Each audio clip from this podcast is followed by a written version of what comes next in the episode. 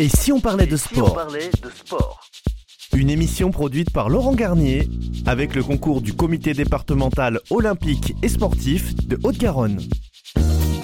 Bonjour à toutes et bonjour à tous. Très heureuse de vous accueillir dans notre émission Et si on parlait de sport avec à mes côtés Laurent et Pauline. Bonjour à tous les deux. Bonjour Audrey. Bonjour Audrey. Nos invités pour ce nouveau match, euh, Morgan Faure, manager beach volley du club toulousain, et David Martin, entraîneur au Pôle France de Toulouse, avec qui nous parlerons de beach volley, Patrice Serradaille et Lilian Adno, membres du Centre national d'entraînement de bowling, qui nous expliqueront comment réussir un strike. Notre chronique spéciale Coupe du Monde de rugby avec nos deux spécialistes Sylvie Brosse et Rémi Doucet, cadre technique de la Ligue Occitanie qui débrieferont les demi-finales et nous parleront des retombées de la Coupe du Monde dans nos terroirs. Nos chroniques Sport et événements avec Mathieu Sapin, skipper course au large, et Sport et professionnalisation avec Thibaut Vergne, chargé de communication et de la bourse de l'emploi chez Profession Sport Animation 31. Et merci Audrey. Donc au sommaire de cette émission, direction le Mexique avec nos invités pour les championnats du monde de beach volley 2023 qui se sont déroulés du 6 au 15 octobre. En deuxième mi-temps, on change de balle et d'environnement extérieur pour une boule de bowling et des pistes lustrées en intérieur. Nous serons au championnat d'Europe des champions de bowling à Berlin qui se déroule du 23 au 29 octobre, c'est-à-dire en ce moment. Mais avant ce coup d'envoi, place à l'avant-match et aux principaux résultats sportifs de la semaine. Et si on parlait de sport avant match Et bienvenue dans notre avant-match avec les principaux résultats sportifs de la semaine avec Laurent et Pauline. Merci Audrey. On démarre par un Grand Prix d'Australie extraordinaire pour notre Johan Zarco national qui sur Ducati a remporté le Grand Prix d'Australie. À 33 ans, le pilote français a ainsi signé la première pole de sa carrière dans la catégorie Rennes en MotoGP, six ans après l'avoir intégré. Zarco a devancé les Italiens Francesco Bagnaia, leader du championnat du monde, et Fabio Di Giannantonio, pardon, tous les deux également sur Ducati. Et en Formule 1, euh, Grand Prix des États-Unis, après avoir remporté la course sprint samedi à Austin, Max Verstappen s'est de nouveau imposé euh, ce dimanche alors qu'il partait depuis la sixième place sur la grille. Il signe sa 15e victoire de la saison et sa 50e victoire en carrière. Après les disqualifications euh, de Lewis Hamilton, deuxième et Charles Leclerc, sixième, Lando Norris et Carlos Sainz complètent le podium. Et là, on va parler d'Ultra Trail et on va aller à La Réunion avec cette fameuse diagonale des fous à La Réunion. Le Français de 30 ans, Aurélien Dunant-Palaz, s'est accusé d'une main de mettre la fameuse diagonale des fous à La Réunion après 23 heures et 21 minutes de course. C'est la course la plus mythique à mes yeux. C'est celle qui me donnait le plus envie il a son caractère unique. C'est une île, on la traverse en diagonale. Le parcours est très technique avec de grosses variations de température. Tout ça m'attirait depuis plusieurs années. Donc remporter cette grande classique est une grande fierté, a déclaré Aurélien Dunant Palaz. Et on va passer au triathlon avec le Super League Neom, vainqueur de la finale de Neom en Arabie Saoudite. Léo Berger a remporté l'édition 2023 de la Super League Triathlon. Chez les femmes, Cassandre Beaugrand s'est également imposée à Neom, mais le titre revient à la Britannique Kate Walk. On passe en patinage artistique. On sent que c'est la saison euh, des sports d'hiver qui arrive avec euh, à Skate America, alors que l'Américain Ilian Malinin a décroché la victoire au Skate America à Allen au Texas. Le Français Kevin Emos s'est classé à la deuxième place. La paire française Evgenia Lapo-Reva Geoffroy Brissot, troisième du skate America eux-mêmes au Texas. Et aux États-Unis, avec la WTT d'Antalya en Turquie, pour la première fois de sa jeune carrière, Félix Lebrun, 17 ans, a remporté le tournoi WTT en simple. Dimanche à Antalya, il a enlevé la finale contre l'Allemand Dimitri Otcharov. Six fois médaillé aux Jeux Olympiques, notamment en bronze en simple en 2012 et en 2021.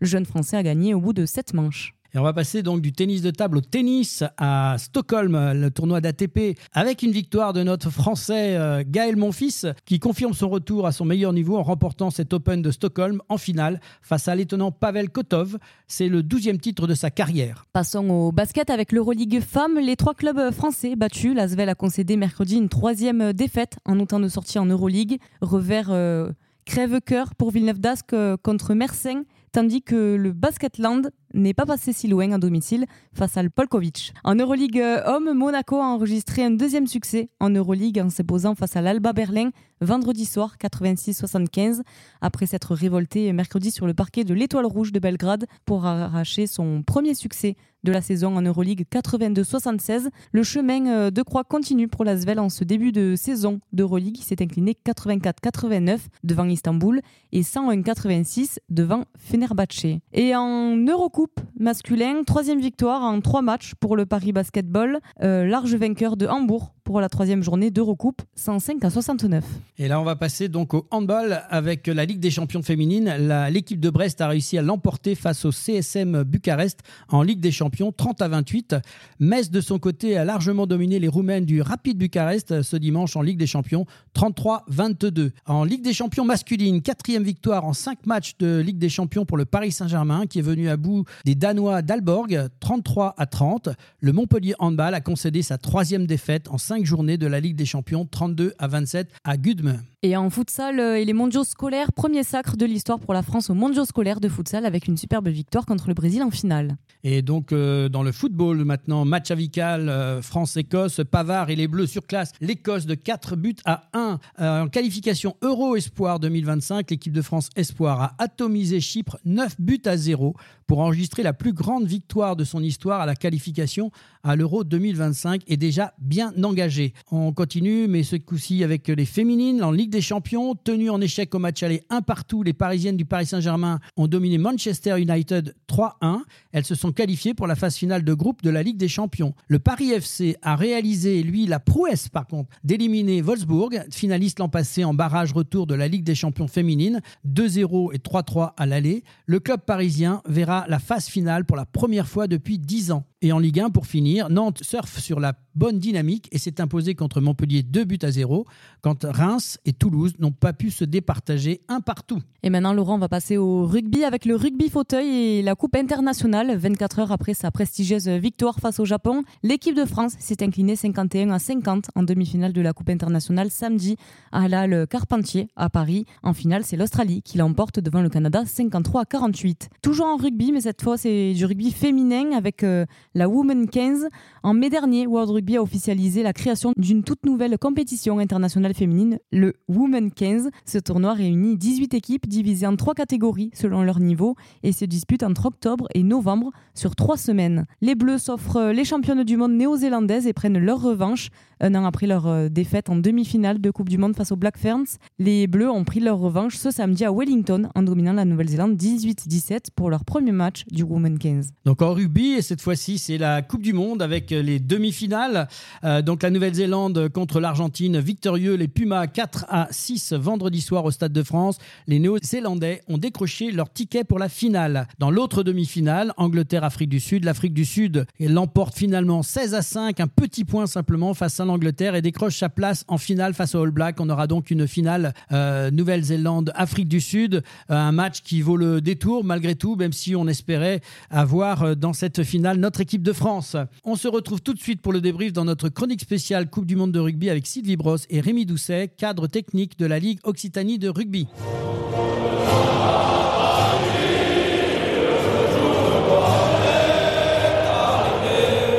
Chronique spéciale Coupe du Monde de rugby.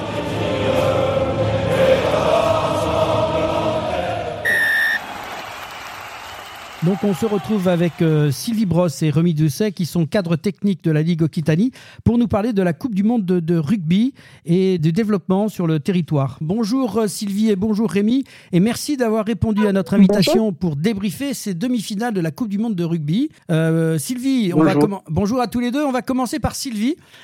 J'imagine Sylvie que ça fut dur de regarder ces demi-finales sur le bord de la touche pour les Français, mais au-delà de la déception, quel regard as-tu porté sur ces deux rencontres?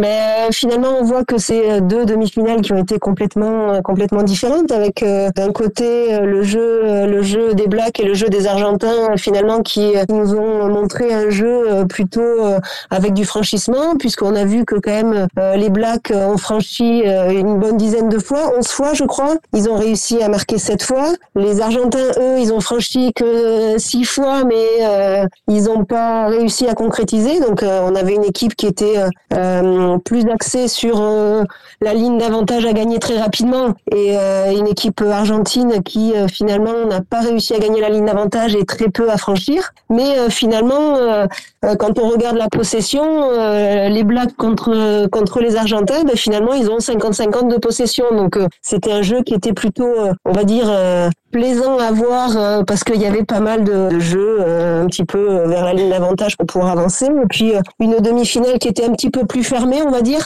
entre l'Angleterre et l'Afrique du Sud, où là finalement, ben, il y a eu très peu de gains de ligne d'avantage direct, hein, où, où il y a eu un petit peu plus de jeux de dépossession, où les deux équipes se sont peut-être un petit peu plus regardées et annulées sur la deuxième demi-finale. Ouais, on pourrait dire qu'on s'est un, un, peu ennuyé quand même, Sylvie, sur cette deuxième demi-finale entre l'Afrique du Sud et l'Angleterre. Eh, c'est sûr que c'est pas le même jeu. Après, ces deux équipes qui sont pas aussi joueuses que, que euh, les Blacks et les Argentins aussi. Donc, euh, on pouvait s'attendre à ce type de finale-là. Euh, je pense que les Anglais, ils avaient regardé le match contre les Français aussi, donc ils savaient que ça, ça se jouerait aussi beaucoup sur le jeu aérien. Et finalement, même si c'est les Anglais, ben, on peut dire qu'ils ont été meilleurs que nous sur, sur le jeu aérien. Et puis, ça s'est joué à très peu de choses, avec un seul essai sur une demi-finale, sept essais sur l'autre. Bon, ben, on a vite, on voit vite quelle, quelle demi-finale il valait mieux ne pas, ne pas louper visuellement en tout cas. Et Rémi, un commentaire sur ces demi-finales? Oui, on vrai qu'on a eu deux matchs complètement différents, comme le disait Sylvie. Hein. Premier match avec euh, beaucoup de jeux, c'était quand même assez débridé, pas mal d'essais. Et le second match aussi, dû au contexte à, la météo, une pluie incessante, c'est qu'on a eu un jeu beaucoup plus fermé, axé sur le combat, sur de l'occupation par du jeu au pied. Les, équipes n'ont pas voulu se livrer, preuve le, le, résultat très serré. Bon, après, pour les, amateurs de rugby, on peut dire qu'on en a eu un peu pour tous les goûts, avec euh, un premier match avec beaucoup de jeux et un second match où n'a pas arrêté vraiment sur le combat. La conquête aussi qui a une part euh, primordiale dans la victoire des Sudaf avec leur domination à mêlée fermée sur la fin de match. Donc voilà, deux oppositions différentes, mais mais. Et on va revenir euh, plutôt dans la compétition. Cinq matchs de poule se sont joués euh, au Stadium de Toulouse. Quelles sont les retombées que l'on peut atteindre sur le plan sportif de cette Coupe du Monde de rugby? Dans les retombées, mais bien évidemment, on espère, euh, on, voit déjà un, afflux de, de, nouveaux licenciés dans les clubs, dans les clubs de rugby. On est à entre plus 15 et plus 20% à peu près dans nos dans, dans nos territoires. C'est déjà quand même une, un chiffre très intéressant. Donc c'est la première retombée immédiate. Maintenant, le, le but du jeu euh, pour nous, pour euh, les clubs, c'est d'arriver à fidéliser toutes ces nouvelles personnes qui ont, euh, qui ont ouvert la porte d'un club de, de rugby. donc c'est ça la, la, la, tâche qu'il va falloir faire à partir de maintenant euh, essayer de surfer sur ces, euh, même si les résultats nous espérer toujours mieux, mais surfer sur la belle image qu'a donné notre 15 de France à travers le, grand public pour eh bien, accueillir ces nouveaux licenciés, essayer de les fidéliser au mieux possible pour qu'ils restent notre grande famille. Voilà les objectifs futurs et immédiats pour, euh, pour nous. Et avec près de 400 clubs actifs, l'Occitanie est la première ligue régionale de France pour le rugby à 15. Quelques chiffres, hein, la région compte plus de 70 000 licenciés et plus de 25 000 jeunes s'initient chaque année dans plus de 300 écoles de rugby. Avec quatre équipes en top 14. Je le rappelle, Castres, Montpellier, Perpignan et Toulouse. Pas moins euh, de 61 titres euh, de champion de France décrochés euh,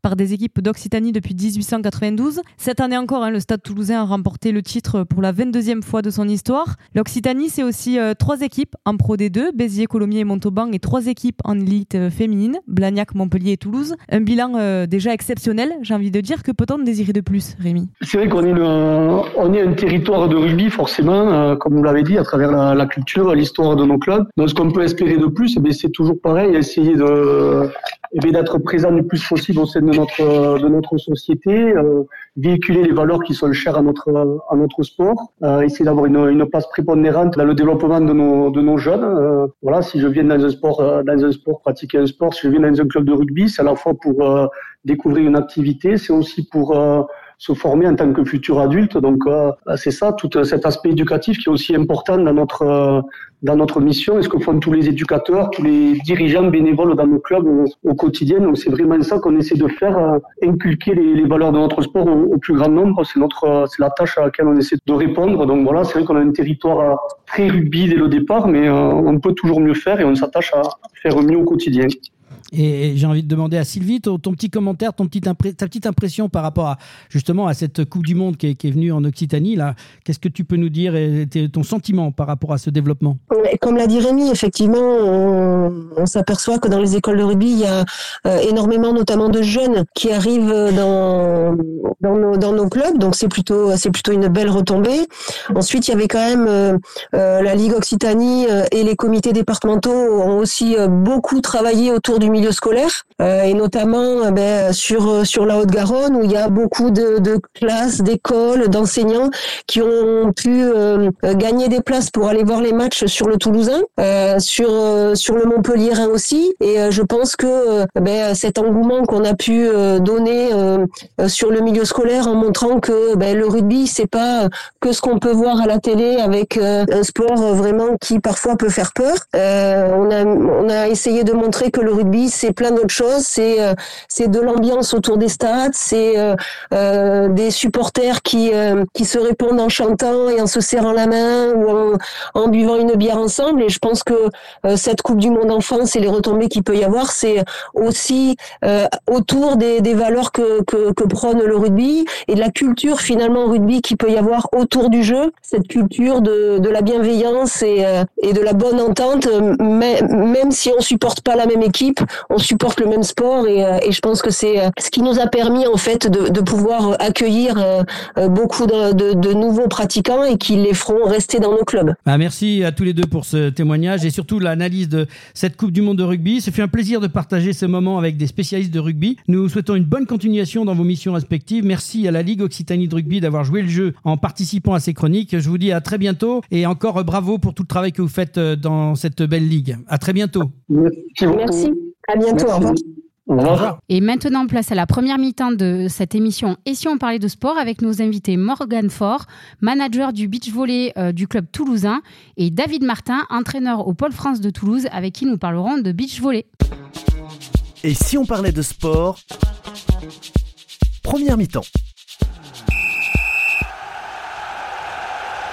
Retour dans l'émission et si on parlait de sport avec nos invités, donc Morgan Faure, manager beach volley du club toulousain, et David Martin, entraîneur au Pôle France de Toulouse, pour nous parler de beach volley. Bonjour à tous les deux et merci d'être là. Bonjour. Bonjour. Alors, les championnats du monde de beach volley euh, se sont tenus au Mexique euh, du 6 au 15 octobre dernier avec des résultats plutôt décevants. Euh, défaite en 16e du finale des Françaises Lézana Placette et Alexia Richard. Et chez les hommes, les leaders de l'équipe de France, Arnaud Gauthiera et Youssef Krou, qui étaient en quête d'une qualification olympique, ont été éliminés au premier tour. Rémi Bassereau et Julien Linel ont eux aussi été éliminés en phase de groupe de ces mondiaux. Quel bilan peut-on tirer de ces résultats de l'équipe de France, David ou Morgan Bon, c'est moi qui vais m'y coller. Allez. c'est vrai que c'est des résultats qui sont décevants pour l'ensemble du staff, mais aussi d'abord pour les athlètes. Euh, et on est dans des cas très différents. Concernant euh, Arnaud Gauthiera et Youssef Krou, le week-end précédent, ils étaient à Paris, à Roland-Garros, pour euh, l'Elite 16, un des huit plus gros, plus gros tournois de la saison. C'était leur tournoi de reprise puisque Youssef s'était blessé mi-juillet, donc il n'avait pas joué depuis deux mois. Et ils ont réussi à, à terminer 9 sur, sur ce tournoi ce qui est plutôt un, bon résultat. Euh, ils ont enchaîné tout de suite avec un avion pour partir au championnat du monde qui démarrait quatre jours après, au Mexique. Problème d'altitude aussi, changement de... Problème d'altitude puisqu'on était à plus de 2000 mètres euh, ah sur le site de la compétition, mais aussi grippe. C'est-à-dire qu'ils descendent de l'avion, ils arrivent à l'hôtel, Youssef se sent pas bien, grippe. Et il passe trois jours au lit au lieu d'être trois jours à, l'entraînement pour s'adapter à l'altitude. Donc effectivement, c'est des aléas, c'est des aléas des globetrotters, des beachers globetrotters, euh, où parfois c'est des choses qui arrivent. Là, ça arrive vraiment à un très mauvais moment. On l'a pas fait exprès, on t'a invité dans cette émission, c'était pas prévu, on pensait au contraire t'inviter pour nous parler d'un bon résultat. Euh, voilà, donc euh, c'est pas piégé, c'est le hasard qui fait que malheureusement pour eux, mais c'est bien, on comprend mieux maintenant le, ce, qui s'est passé. Et, c'est vrai que Arnaud et Youssef se sont battus et ils perdent, ils perdent leur autre match de poule au tie-break à chaque fois. Mm. Ils sont à deux doigts de, battre les Américains numéro 3 mondiaux qui sont dans leur poule. Mais, bon, ça se joue euh, sur des petits détails ou quand on n'est pas à 100% physiquement, ben voilà, à ce niveau-là, ça pardonne pas. chez les filles, c'est logique c'est chez, les filles, c'est un, petit peu différent. Euh, Alexia et Lesana terminent à la 17e place, ce qui, euh, malgré tout, correspond à leur classement mondial. Elles sont 19e aujourd'hui. Donc, ce c'est pas une contre-performance de s'arrêter là. Mais, mais, c'est vrai qu'on attendait tous un petit peu plus parce qu'on sait qu'elles en sont capables, euh, à l'image de, ce premier set, hein, qu'elles perdent 26-24 alors qu'elles ont, euh, elles, ont l'avantage de plus 2 en fin de set. Euh, bon, voilà, c'est encore une fois, ça, se joue sur ces détails. Elles étaient elles aussi à Roland Garros le week-end avant. Elles se déplacent que trois jours pour s'adapter à l'altitude. C'était un petit peu dur. Elles sont quand même 19e mondiale. Elles sont en course pour la qualification directe au jeu. Oui, j'ai demandé, est-ce que, est que, les deux, là, est-ce qu'on a des, des couples qui vont être qualifiés quand même euh euh, aujourd'hui, euh, les 17 premiers mondiaux à l'issue de la phase de qualification olympique iront directement au jeu. Aujourd'hui, Alexia et Zanas sont 19e, donc elles en sont très très proches. Arnaud et Youssef étaient dedans, mais avec le mauvais résultat, là, ils, ils viennent de sortir de ces 17 premiers. Et bon, on va se rattraper sur les prochains tournois en Asie. Hein. Dans euh, une semaine, on est, on, est, en Chine. Dans 15 jours, on est en Thaïlande. Euh, ils, vont, ils vont retourner au combat. On peut leur faire confiance. Ben, il y aura plus de grippe du coup. Il a eu une fois, c'est bon. J'espère, hein, parce que là. Du coup, euh, peut-être euh, Morgane, est-ce que tu peux nous décrire du coup le beach volley et, euh, ou le volleyball de plage et nous donner quelques notions de règles? Parce que j'ai cru comprendre qu'il y a des différences. Donc, est-ce que tu peux nous expliquer? Oui, avec plaisir. Du coup, la première particularité du beach volley, c'est que c'est une discipline qui se joue à deux contre deux sur un terrain qui est légèrement plus petit que le terrain du volleyball indoor, puisque le volley indoor se joue sur du 9 mètres sur 9 mètres. En beach volley, on est sur du 8 mètres sur 8 mètres. Voilà, donc ça reste quand même 64 mètres carrés à couvrir pour deux personnes, avec euh, le fait d'être une discipline d'extérieur, donc euh, les éléments comme le vent, la forte chaleur, l'altitude, la pluie, euh, qu'il faut prendre en compte qu'on n'a pas dans le volleyball indoor. Euh, la petite particularité par rapport au volleyball de plage, bah, c'est que le volleyball de plage comprend plus les disciplines de 4-4, 3-3, euh, notamment le 3-3 qui est aussi développé en France. Donc euh, voilà, on peut dire que le beach volley, c'est la discipline olympique référencée 2 contre 2. Et en Occitanie, où est-ce qu'on peut pratiquer cette, ce sport? Alors, bah, Est-ce qu'on a des terrains de plage? Oui, bah, déjà on a la plage, puisqu'on a quand même un beau littoral en Occitanie. Donc après, en Occitanie, côté Montpellier, donc il y a un, club euh, euh, là-bas qui a des, structures euh, notamment couvertes pour pouvoir pratiquer toute l'année. À Toulouse, on a un club donc, qui s'appelle aussi le Beach Volley Toulousain qui est implanté côté Creps de Toulouse. On a une convention avec le Creps qui nous permet également de pratiquer toute l'année. et après, ben, petit à petit, les clubs se développent. Alors, soit des clubs de volley qui ajoutent la spécificité beach volley et qui arrivent à construire deux terrains dans le cadre de l'infrastructure, soit des clubs spécifiquement beach volley dédié à cette pratique. Alors j'ai fait le lien puisque tu viens de parler du volet. On est d'accord, vous êtes donc euh, vous faites partie de la fédération française de volley. On le disait tout à l'heure. On parle souvent de deux disciplines en un et pourtant il existe euh, des différences entre ces disciplines. Est-ce que vous pouvez nous en citer quelques-unes? Oui, alors euh, déjà l'une des premières différences c'est la taille du terrain. Le terrain, ça elle a dit. Euh, après, il y a le nombre de joueurs, bien, entendu. Et ensuite, il y a quelques règles au, niveau des contacts de, de balles. Euh, les règles concernant la passe sont un petit peu différentes entre la salle et le, le beach volley, même si l'évolution des règles tend à les rapprocher de plus en plus. Et ensuite, il y a une différence aussi sur les contacts en défense. Une petite dernière aussi où le bloc, le bloc euh, contre l'attaque compte une touche en fait au beach volley par exemple, alors qu'au volleyball elle ne compte pas comme une touche. Donc ça diminue le nombre de contacts en suivant. Et puis petite particularité, mais qui aussi euh, s'amoindrit petit à petit, c'est qu'initialement, en tout cas quand moi j'étais joueuse, le coaching était interdit en fait au beach volley. Donc vous êtes deux sur un terrain et vous êtes seul, un petit peu comme au tennis. Donc à vous de faire vos choix stratégiques. Vous n'avez pas de remplaçant, donc euh, vous restez sur le terrain quoi qu'il arrive. Voilà. Alors qu'au volleyball indoor, on a voilà les changements, on a le coach. Donc le coach intervient maintenant de plus en plus. Euh, et là, David prendra la parole, mais au niveau international et sur les compétitions euh, jeunes. Mais voilà, l'esprit du beach volley, c'était vraiment ça, un petit peu plus un sport individuel qui se joue à deux, on va dire, mais voilà, sans coaching. Donc c'était quand même assez important. Oui, c'est vrai qu'il y a toujours eu historiquement une énorme autonomie, une autonomie de décision de la part des joueurs, puisqu'ils n'avaient pas de coach avec eux.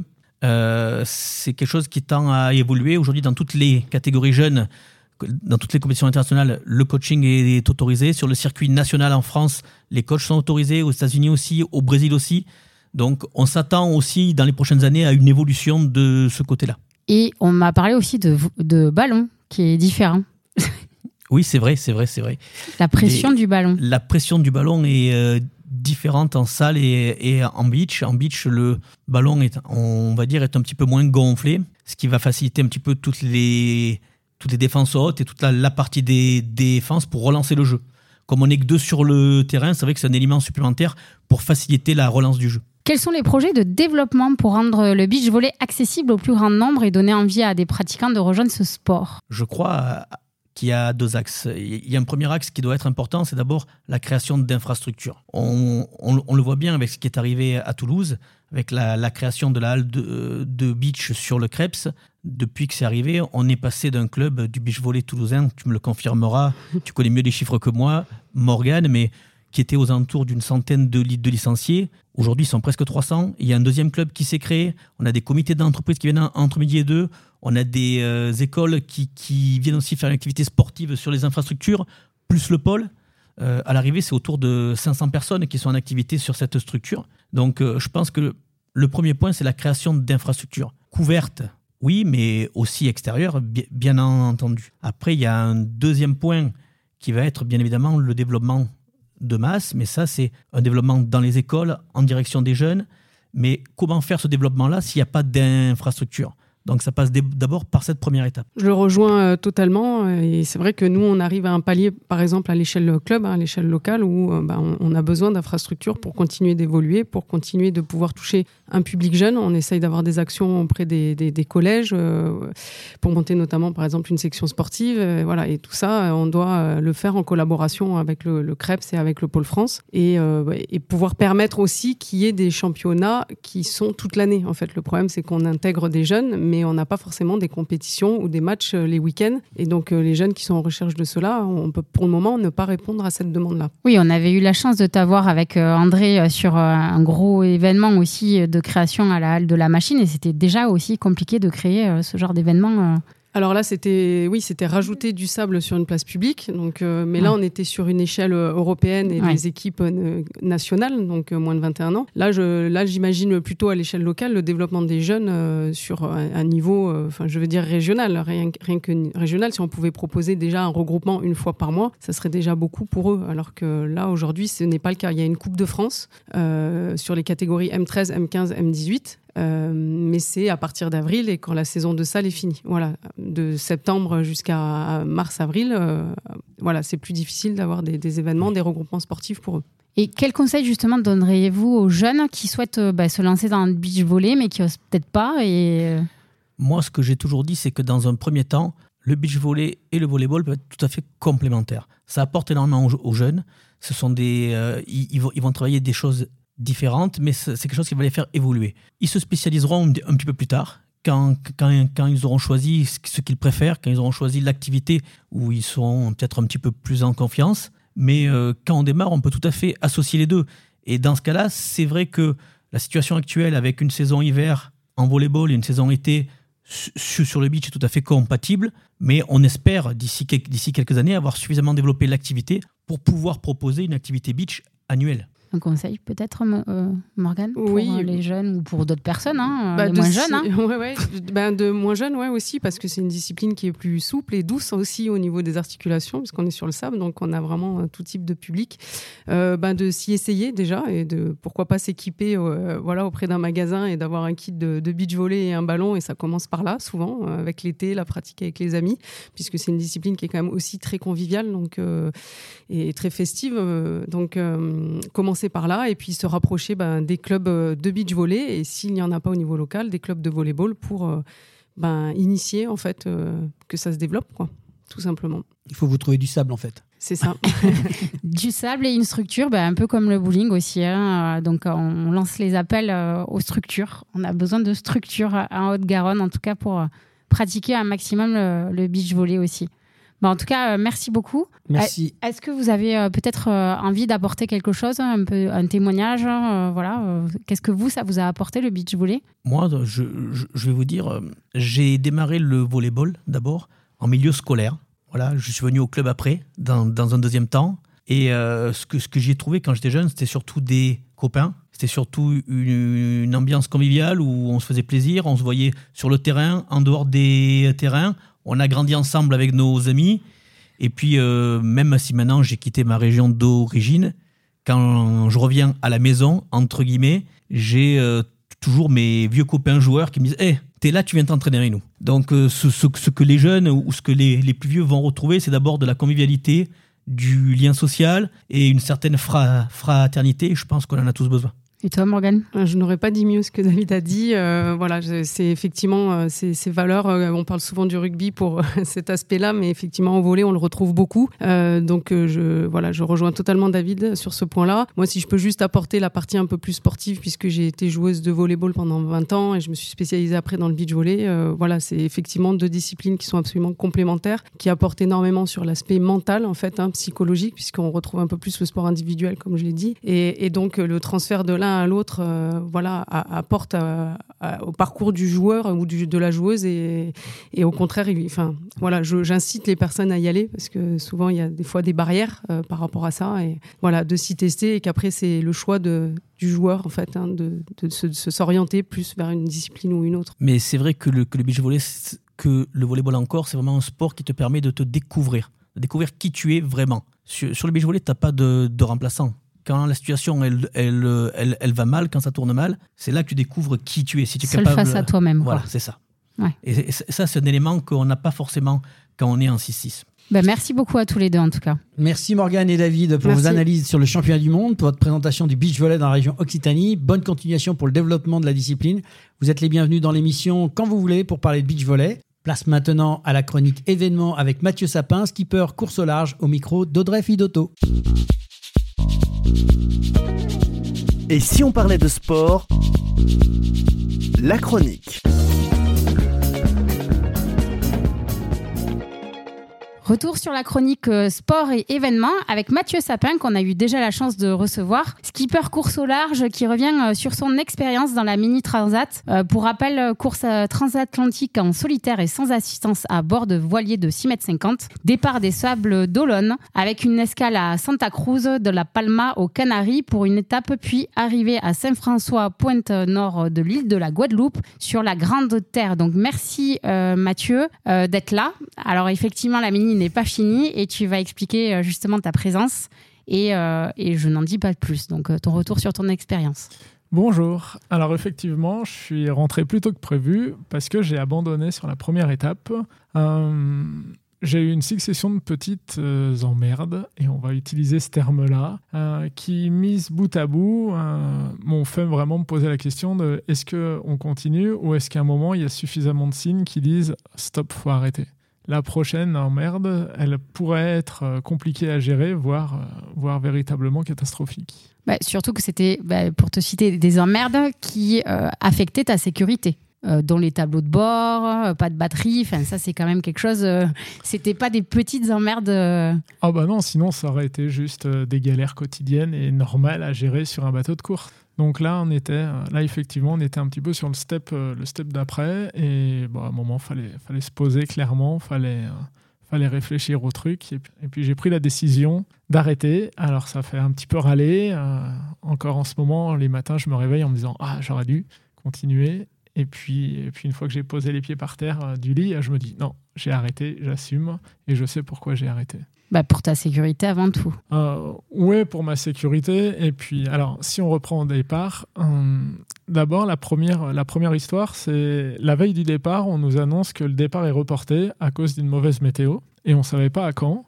Et finalement, le départ a été reporté que de 24 heures. Donc c'est un truc un petit peu surprenant parce que le, week-end du départ, euh, il y avait la famille, il y avait les amis, il y avait des partenaires. Donc le ponton euh, grouillait de monde. Et le lundi matin, bah, il n'y avait plus personne sur le ponton. Donc on a fait un départ euh, dans un quasi incognito. Et c'était, on est presque parti trop tôt après ne pas être parti.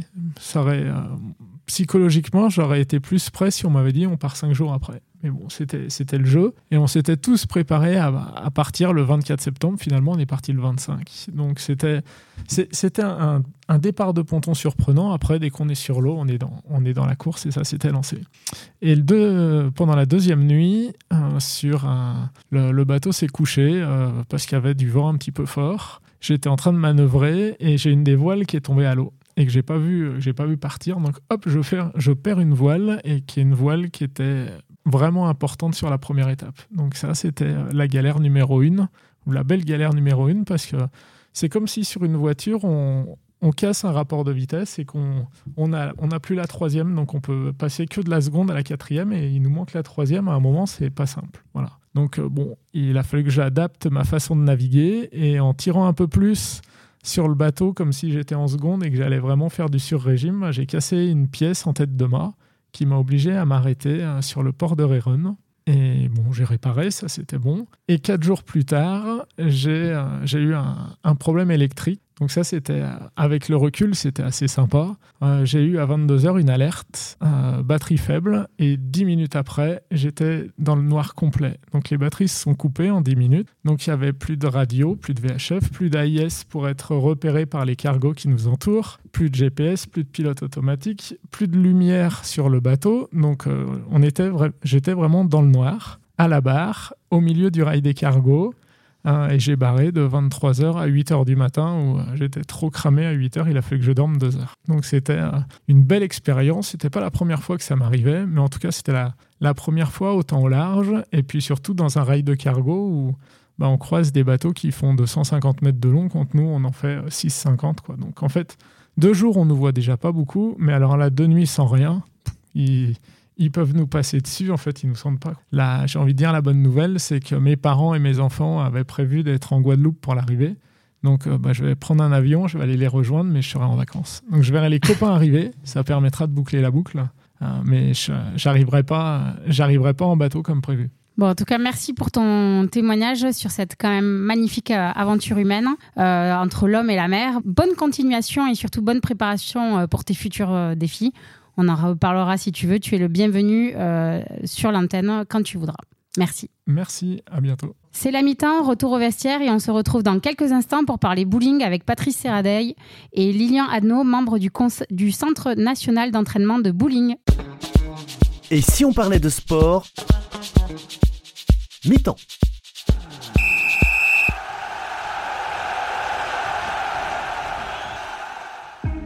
Passionné de sport, vous souhaitez participer à son développement sur le territoire de la Haute-Garonne Alors ne cherchez plus.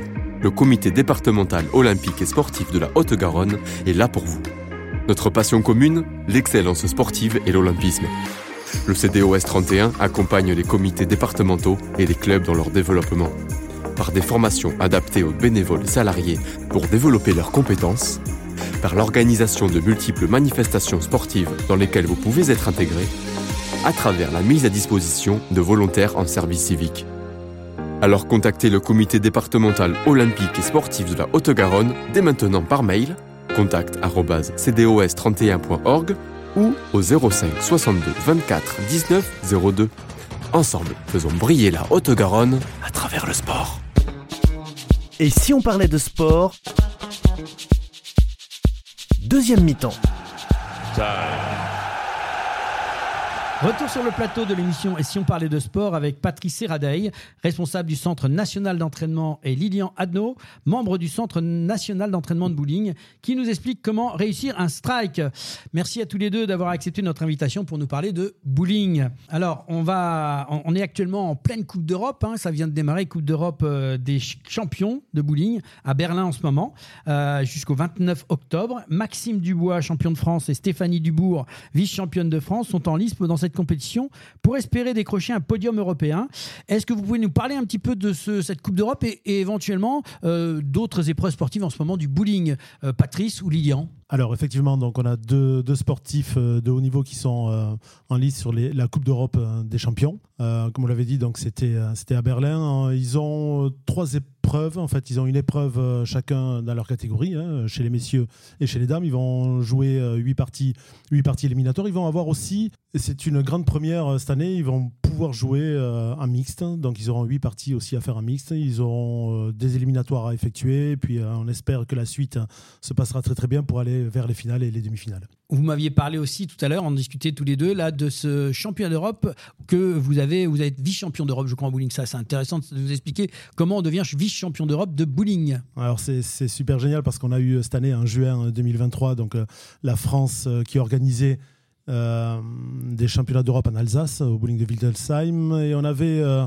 donc en lice une équipe de, six messieurs qui, terminent, qui vont terminer deuxième, donc vice-champion d'Europe en équipe.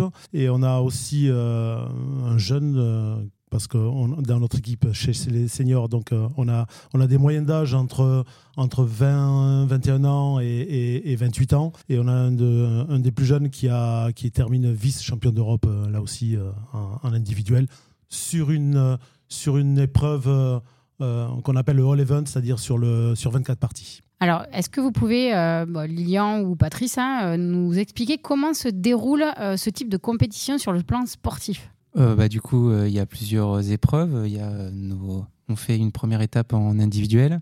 Euh, ensuite, on fait des étapes en doublette et en quadrette. après, c'est mon expérience que j'ai fait au championnat d'Europe jeune en 2023. Mais voilà, il y a en individuel, en doublette et en quadrette. Et donc, des huit parties, c'est ça? Alors, nous, c'était sur six parties. Six parties. Donc, des parties, c'est une partie. Alors, moi, j'ai l'expérience oui ou l'expérience bowling classique avec les amis. Une partie, c'est 10 lancers Voilà, c'est 10 lancers. À chaque lancer, on a donc deux, tentatives pour faire tomber les 10 quilles. Et euh, sur euh, notre dixième tentative, si on fait euh, notre spare, on a encore une dernière tentative, on a, une onzième, on a un onzième lancer à faire. Et si on fait un strike à cette dixième, à cette dixième frame, comme on dit, euh, on a la possibilité d'en refaire deux, donc on peut aller jusqu'à 12, 12 lancers pour faire. Euh, un, strike, c'est bien, on, envoie toutes les boules, les sont, les quilles sont balancées avec la boule, c'est ça? Voilà, les 10 quilles sont tombées des premiers, des premiers tirs. Et alors, le, spare, c'est quoi pour euh, les, gens bah, qui ne connaissent pas? Le spare, c'est, voilà, il nous reste une quille, deux quilles, trois quilles, et bah, il, faut, il faut que au deuxième lancer, elle soit tombée c'est 10 qui, mais au bout du deuxième. Excuse-moi, mon ignorance, mais j'ai des euh, spécialistes, j'en profite pour qu'ils m'expliquent un peu comment ça se passe. C'est ça, c'est ça. Et euh, sur euh, le plan pratique, comment est, structuré un peu le bowling dans la région et en France en général? Parce que c'est vrai qu'on a vu que quand on a recherché, on a vu qu'il y a beaucoup, beaucoup, beaucoup de disciplines. Alors en off, vous nous disiez qu'il y a certaines disciplines qui sont ben, par rapport à certaines régions. Euh, sur la région Occitanie, euh, quelles sont les disciplines, euh, les différentes disciplines bowling, pardon, et, qu'est-ce que et comment vous pouvez nous expliquer comment est structuré le bowling au sein de la de la région ou du département? Alors notre, fédération, elle à, la, base, elle est multidisciplinaire. Donc, comme vous venez de le dire, hein, il y a huit disciplines. Et notre région, elle est très riche parce que elle, elle, accueille cinq disciplines. On a le, le bowling qui est là une des disciplines euh, majeures. Et on a ensuite des, disciplines qui sont beaucoup plus euh, euh, centrées par région. Notamment, si on va dans le, dans le Gers, on a l'équille au maillet. dans l'Aveyron, on va avoir ce qu'on appelle les, quilles de 8. On a aussi les quilles de 9 et les quilles de 6. Donc, on a tout un tas de tout un tas d'activités régionales qui sont vraiment très culturelles, très ancrées dans, dans le patrimoine. Et par contre, pour en revenir au bowling, le bowling est la seule, pour l'instant, seule activité de haut niveau sur lesquelles on va pouvoir organiser des, championnats d'Europe, des championnats du monde, etc. Toi, Liliane, qu'est-ce qui t'a donné envie de pratiquer euh, le bowling et euh, de le pratiquer maintenant à haut niveau? Enfin, tu es quand même. Euh, bah... bah, moi, mon histoire avec le bowling, elle, date un peu.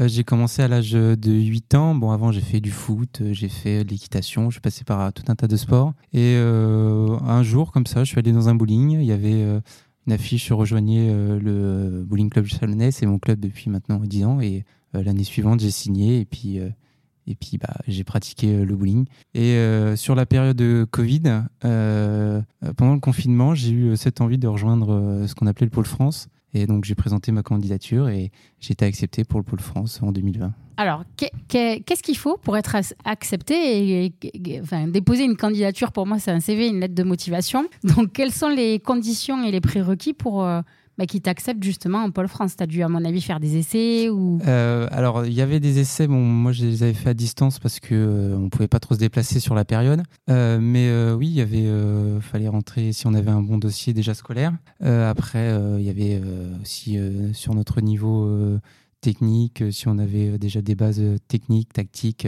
etc. Et puis il y avait aussi donc, une lettre de motivation, un CV, et puis une lettre de recommandation de la part de notre entraîneur et de notre présidente de club. Alors peut-être Patrice, toi qui es responsable de la performance, Comment on évalue la performance peut-être au sein du bowling? Et effectivement, là, il parle de tactique, de technique. Enfin, moi, j'ai vu une petite vidéo où la boule, enfin, tu n'es pas du tout droit en mode tu fais des effets. Enfin, c'est voilà. Est-ce que ça, ça fait partie des évaluations Oui, alors nos évaluations elles sont à, plusieurs niveaux. Hein. Euh, il a parlé des, des paramètres euh, techniques et tactiques. Hein. Donc en, fait, ce que, ce que l'on recherche euh, quand, on, quand on détecte des talents, c'est on va déjà chercher les datas, c'est-à-dire les compétitions qu'ils ont jouées.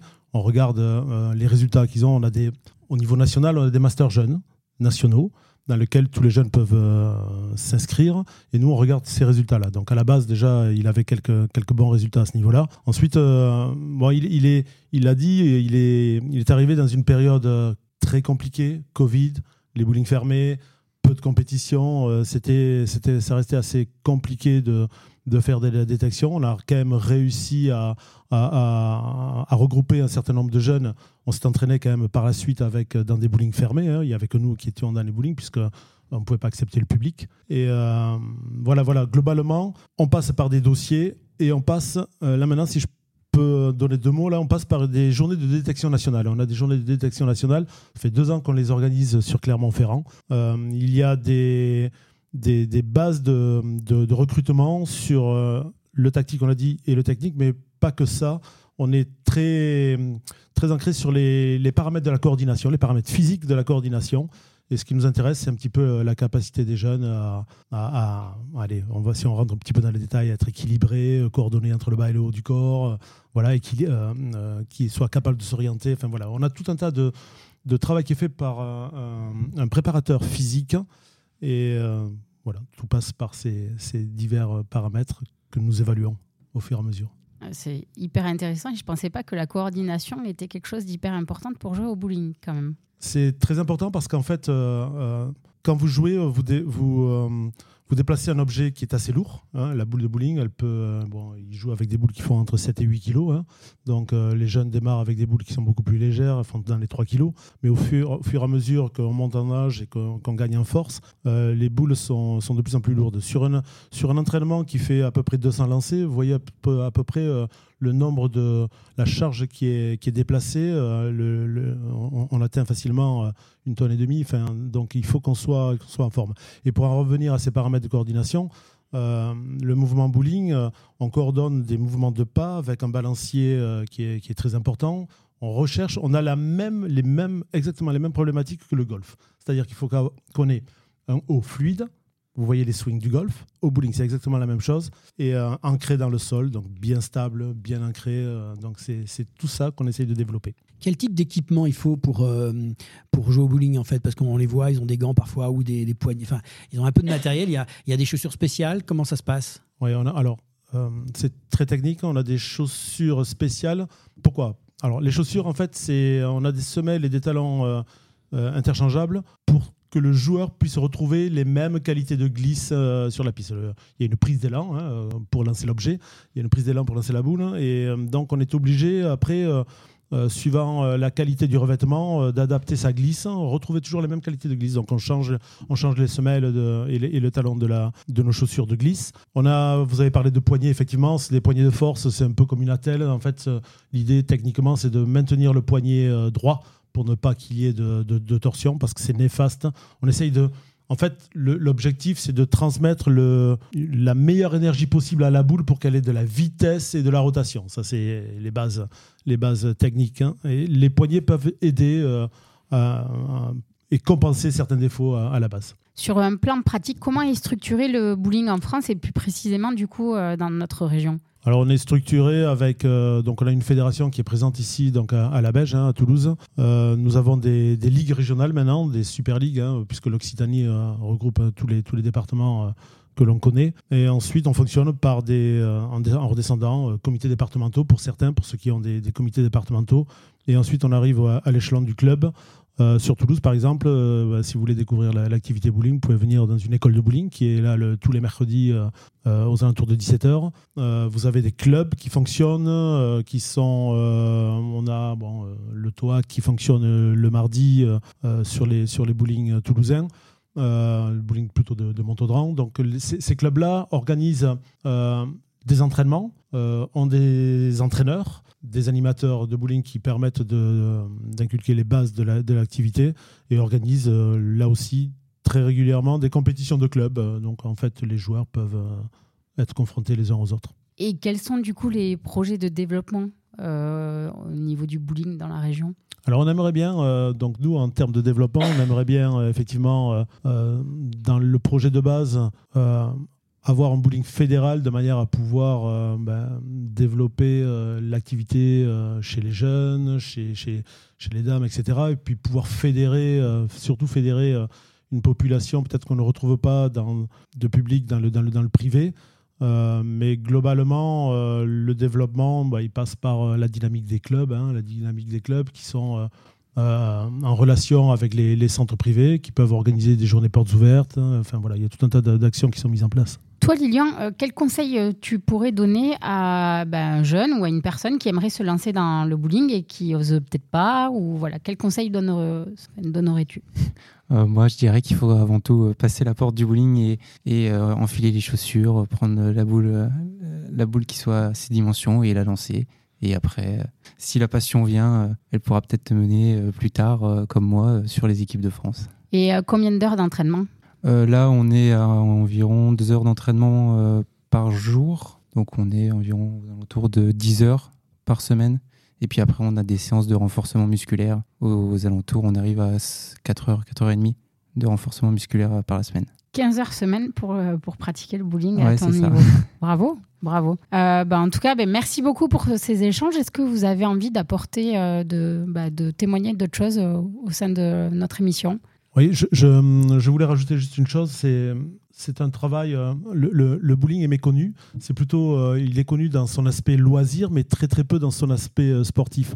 Il y a, un côté hyper technique de notre activité. On a du matériel vraiment de très haute technologie. On a des machines à huiler euh, qui, qui, nous, qui nous permettent de varier les terrains, c'est-à-dire sur les pistes, on, fait, on a une machine qui, euh, qui va nettoyer la piste et mettre de l'huile dessus, parce que la piste de bowling, elle est, elle est huilée. Et ce revêtement, en fait, euh, on a des, des dizaines et des dizaines de huilages différents, en longueur, en épaisseur, etc., qui nous permettent bah, de, travailler, de travailler différemment à chaque séance. On peut rajouter ensuite, on a des logiciels d'analyse des trajectoires euh, qui nous permettent là d'étudier les vitesses, les rotations, euh, les zones très précises où la boule est passée. Et enfin, on a et c'est ce qui donne un petit peu cet aspect très très ludique et qui peut euh, que les joueurs aiment beaucoup c'est on a une diversité de matériel de boules qui sont impressionnantes avec des les coques des boules sont différentes dans, leur capacité à, être abrasives sur la piste. Si vous, jouez si vous voyez des, professionnels jouer, vous voyez des boules qui ont des trajectoires très très complexes et c'est ce qu'on apprend à maîtriser. Quoi. Ouais, ben, alors là, ça m'a. Scotché. Scotché. en tout cas, ben, merci beaucoup à tous les deux euh, pour ces échanges et cette belle présentation du bowling. Ça donne envie. Euh, euh, d'aller pratiquer et d'aller pousser la, porte des clubs. Hein. Euh, nous allons bah, suivre les résultats de nos Français au championnat d'Europe en leur souhaitant bah, le meilleur, bien sûr. Bonne continuation pour le développement du bowling et vous êtes les bienvenus quand vous voulez pour revenir euh, nous en parler. Pour plus de renseignements, on va peut-être donner le site internet de la Ligue ligue-occitanie-bsq-spipfactory.fr. Donc pour retrouver toutes les informations, vous pouvez aller sur le site de la fédération avec les www.ffbsq.fr. Pour SQ Sport de, Quille. Fédération française de bowling et de sport de Quille. Merci beaucoup. Merci, à, vous. Place maintenant à la chronique sport et professionnalisation avec Thibaut Vergne, chargé des communications et de la bourse de l'emploi chez Profession Sport Animation 31, qui nous présente l'apprentissage dans le sport. Et si on parlait de sport? La chronique. Et on se retrouve pour la chronique sport et professionnalisation avec Thibaut Vergne, chargé de communication et de la bourse de l'emploi chez Profession Sport Animation 31. Donc nous allons faire un point aujourd'hui sur l'apprentissage dans le sport. Alors Thibaut, bonjour. Bonjour Audrey. Merci d'être là. L'apprentissage, c'est apprendre en général un métier en alternant des périodes de formation au sein d'un organisme de formation et des périodes de travail dans une entreprise, une asso ou un établissement public par exemple. Mais qu'en est-il du coup de l'apprentissage dans le sport? Eh ben, C'est le même principe dans le sport.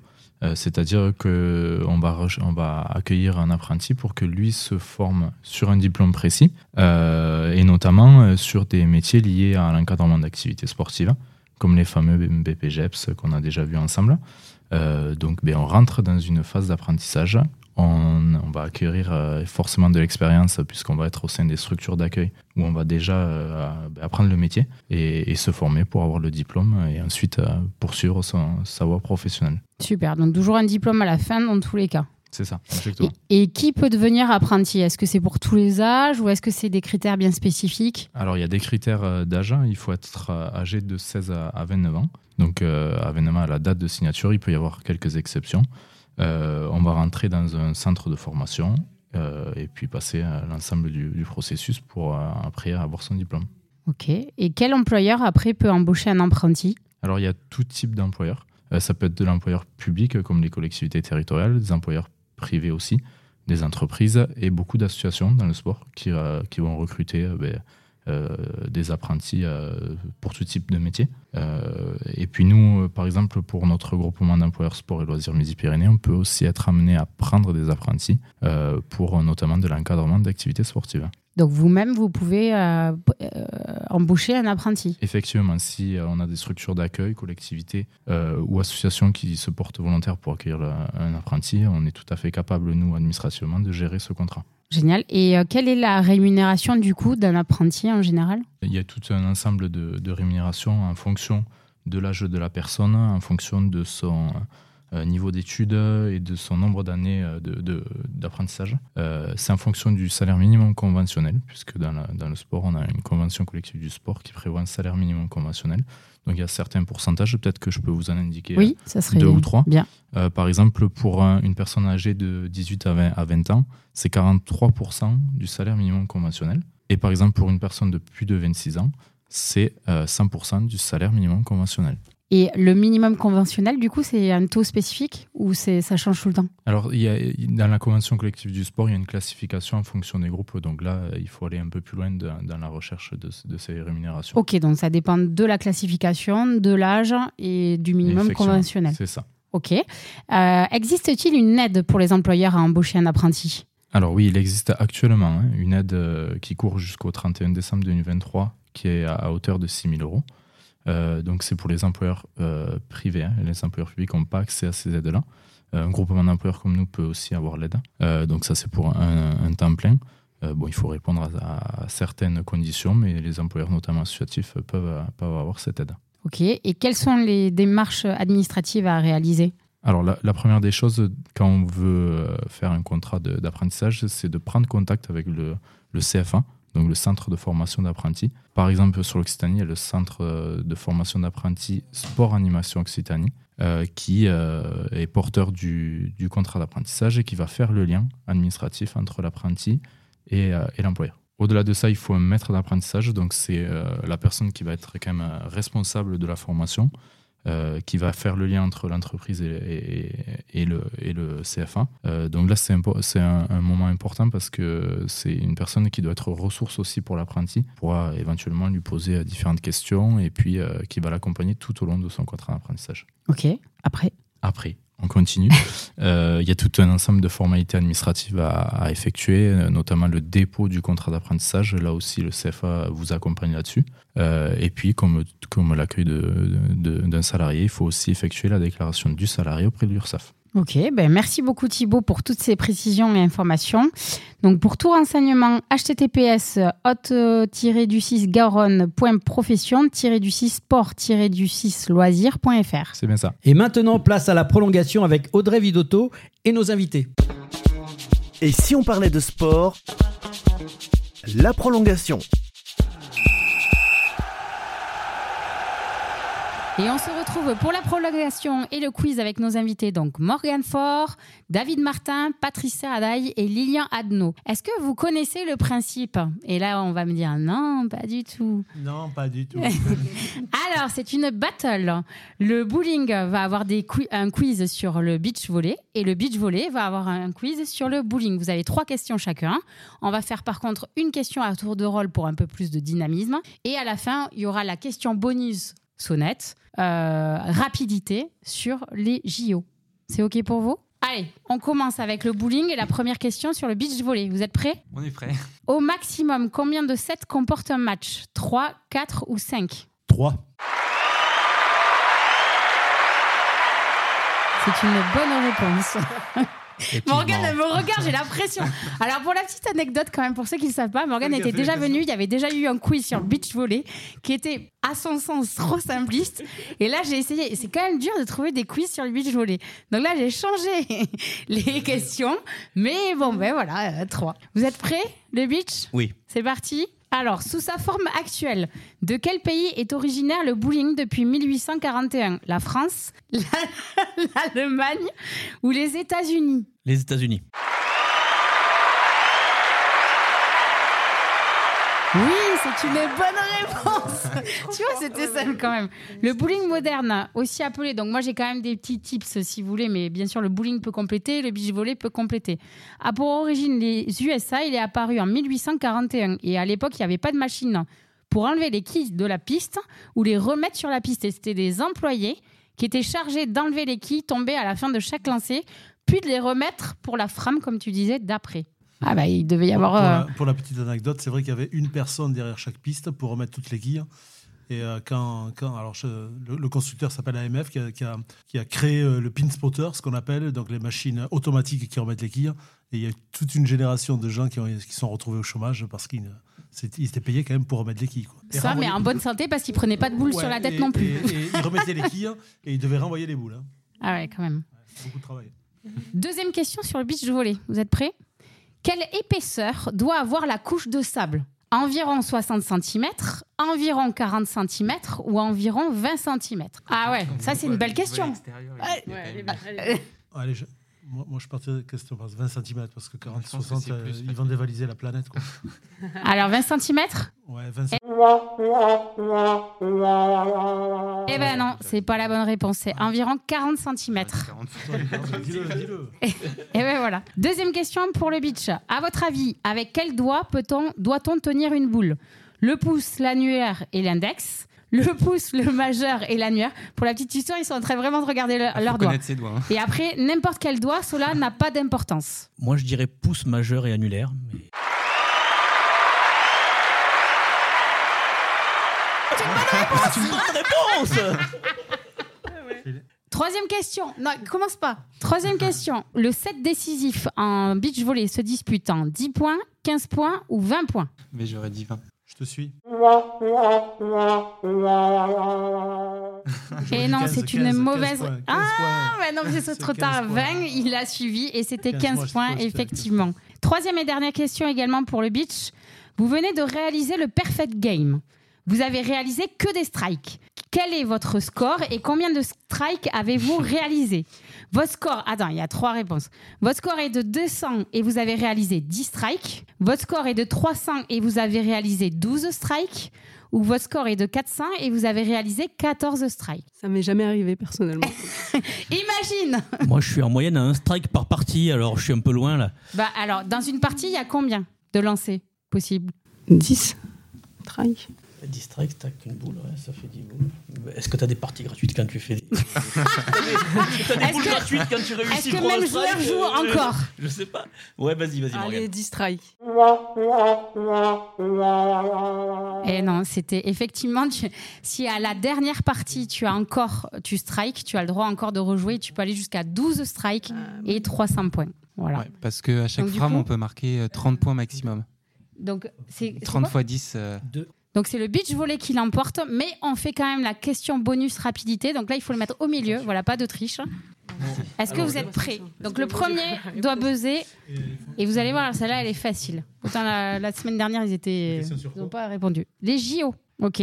Donc la France et Paris vont organiser effectivement les Jeux Olympiques 2024. Quel monument est représenté sur le logo de Paris 2024 La Tour Eiffel?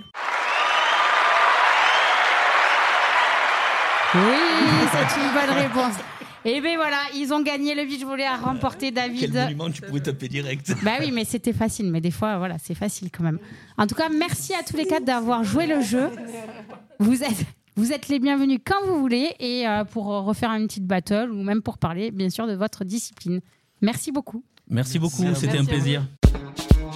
Et si on parlait de sport? Fin du match. Et fin du match de cette émission et avec les grands rendez-vous de la semaine dans l'agenda des sportifs.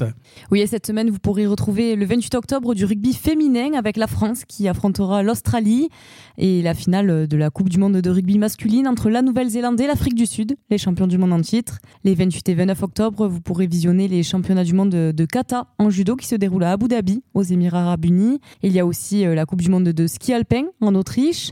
Jusqu'au 29 octobre a lieu euh, les championnats d'Europe euh, des champions de bowling à Berlin. Toujours le 29 octobre, euh, départ de la Transat Jacques Vabre, euh, c'est de la voile au Havre. Euh, le 29 octobre de la MotoGP avec le Grand Prix de Thaïlande sur le circuit international de Buriram. Le 29 octobre, il y a aussi de la Formule 1 avec le Grand Prix du Mexique sur le circuit Autodromo Hermanos Rodriguez. Et dimanche a aussi lieu le retour du top 14 avec Montpellier qui joue contre le Racing 92 Perpignan qui reçoit Pau, Castres se déplace à La Rochelle et le stade euh, toulousain qui accueille euh, Bordeaux. Jusqu'au 29, il y a également euh, les championnats du monde de karaté à Budapest en Hongrie. Et enfin, du 30 octobre au 5 novembre, il y a les Master 1000 de tennis à Paris. Merci Pauline. Et la semaine prochaine, donc, on retrouve au programme, on va échanger nos espadrilles pour des chaussures de ski, direction l'Autriche pour l'ouverture de la saison de ski alpin à Solden, avec la première épreuve de Coupe du Monde. En deuxième mi-temps, n'oubliez pas d'enlever vos chaussures avant de monter sur les tatamis pour les championnats du monde de karaté 2023 qui se sont déroulés du 24 au 29 octobre à Budapest en Hongrie. Merci à Morgan Faure, à David Martin, à Patrice Serradaille, à Lilian Adno et à nos, à nos spécialistes rugby Sylvie Brosse et Rémi Doucet, nos chroniqueurs Mathieu Sapin et Thibaut Vergne.